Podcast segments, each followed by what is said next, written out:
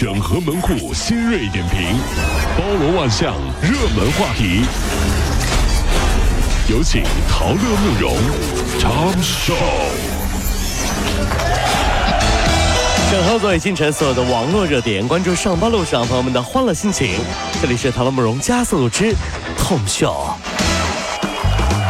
三岁的李阿姨独自从这个独生女儿啊，就是呃，自从呃生了这个孩子之后啊，就和亲家母啊就轮流带娃，不容易啊。去年呢，把大宝送进了幼儿园，然后李阿姨原以为说可以喘口气了，结果这女儿又怀上了二胎了。爷爷奶奶专门管大宝，那二宝呢就由李阿姨来带。最近这两三个月，李阿姨突然就失眠，胃口变差，瘦了十几斤。哎呦，原来是得了抑郁症。哎呀，咱们中国的爸妈真的是不容易啊！小时候带孩子，长大了带孩子的孩子，所以啊，什么退休以后安享晚年、夕阳红什么的，只是换了个岗位，干上了幼教。更夸张的是，我都搞不懂啊，真的搞不懂，咱们这个爸妈能不能说让自己稍微消停会儿，或者说安心度过晚年呢？这。最夸张的，有的爸妈还还上赶子催，啥时候给我生个孙子呀？啥时候再给我生个孙子呀？啥时候还想能不能一块来俩呀？双胞胎呀？行不？不是，这不咱不是买乐高玩具啊，这是，是不是啊？济南某小学开学的第一天啊，令范先生没想到的是，他刚将七岁的儿子送进学校，几个小时之后就劝退了。班主任说了，说这孩子啊，男孩太调皮，总是到处乱跑，担心孩子的安全问题。校方也称说不好管理，最终范先生决定不让孩子继续在这个学校读书了。你看到没有？哪有这样的？我觉得这学校有点推诿了。那几个小时就给劝退了。嗯，这这这多闹的！你这不负责，你不负责任。怎么了？这是进来就土匪啊！这一进来一个小时就劝退。孩子喜欢跑来跑去，你可以训练他田径啊。万一成了下一个刘翔呢？是不是？这这。估计是太皮了。对，是啊，人家家长也有点责任，是啊。陈女士的女儿啊，在金华读职高，通过手机软件借了八千块钱，结果呢，拆东墙补西墙，最后欠了一百多万。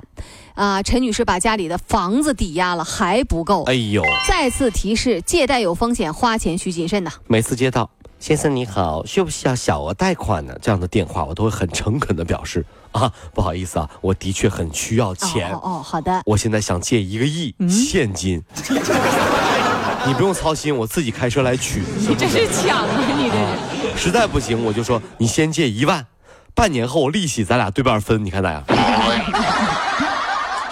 这怎么？你要么借大，要么借小嘛，是不是？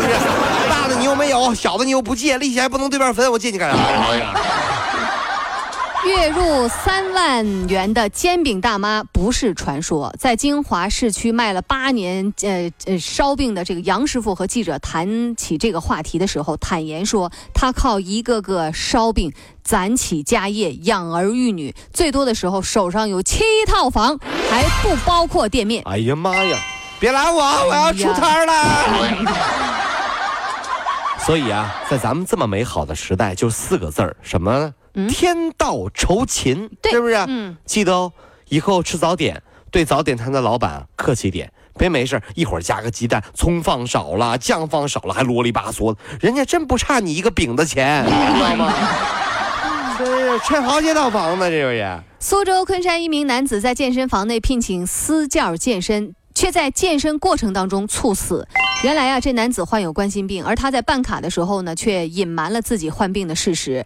出事之后，该男子的亲属起诉向健身房索一百多万元。近日呢，昆山法院审结了这起生命权纠纷案件，啊，判令由被告健身房承担百分之十的赔偿责任。后来我去健身房，教练来和我推销私教课的时候。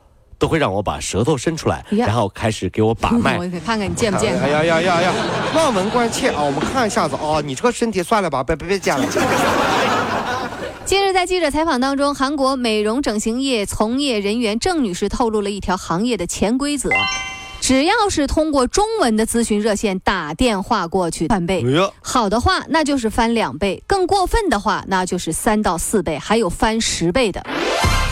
所以啊，去整容的时候呢，各位记得啊，穿家里最破的衣服啊，背最一般的环保袋去就行了啊，让对方以为你只割得起双眼皮儿，其实你还能浑身打针、磨骨隆胸、断腿再接啊，这就叫低调的时候啊。断断腿，我是疯了，我这这是可以有有人干这个的。哎呀，这是。近日，TFBOYS 的王俊凯入大学之后的那个宿舍曝光了，他部分人啊把他宿舍当成了一个旅游胜地了。某网红送朋友到北京电影学院上学，还去了朋友宿舍隔壁的王俊凯的宿舍，坐在王俊凯床上还直这个拍照直播发微博啊。被质疑之后呢，称没有蹭王俊凯的热度，也不存在不礼貌的行为。这叫什么？这还不礼貌啊？这还叫礼貌了？你这样的网红真的还没蹭热点呢？怎么呢？这是？就是啥都不说了。如果大家都没有底线的话，他做王俊凯的室友，大概毕业的时候能在北京买套房，嗯，开个网店。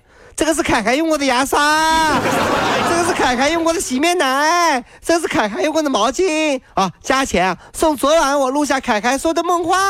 你这又过分了！那就是你啊！你你们还觉得这是没有什么不礼貌？是人家私人的事儿，信不信粉丝找你？这是。最近啊，有一档相亲电视节目上啊，一位在重庆生活的帅哥，因为不能吃辣。他吃火锅啊，只能吃清汤的啊。结果呢，这新弄区的女嘉宾夸夸夸就选择灭灯啊。单身狗们以后相亲记着啊，不要说你只吃清汤火锅。火锅本来就和爱情有关啊，一边辣一边不辣，叫什么叫鸳鸯锅？没错，是不是？生活连点辣都吃不了，怎么能吃得了苦呢？这个时候，这个男的呀，嗯，在桌上郁闷的摔下了自己的宾利车钥匙。哎哎，我我觉得辣只是暂时的，清汤寡水才是生活的真谛。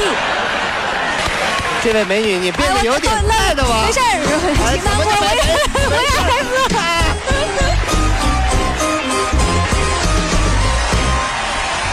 各位上班脱口秀的兄弟姐妹们，我是陶乐，在这儿小弟有事儿相求，您呢加一下我们的微信公众号，微信公众号您搜索“电锯侠”，电呢是电影的电，剧呢是电视剧的剧，侠呢就是侠客的侠，电锯侠。三分钟神剧推荐给你好看，更多精彩，记得关注我们的电锯侠微信公众号。看完我们的精彩呈现，您呢以后看什么片子都不用纠结了。也麻烦各位帮我们多做宣传，在这儿谢谢您啦。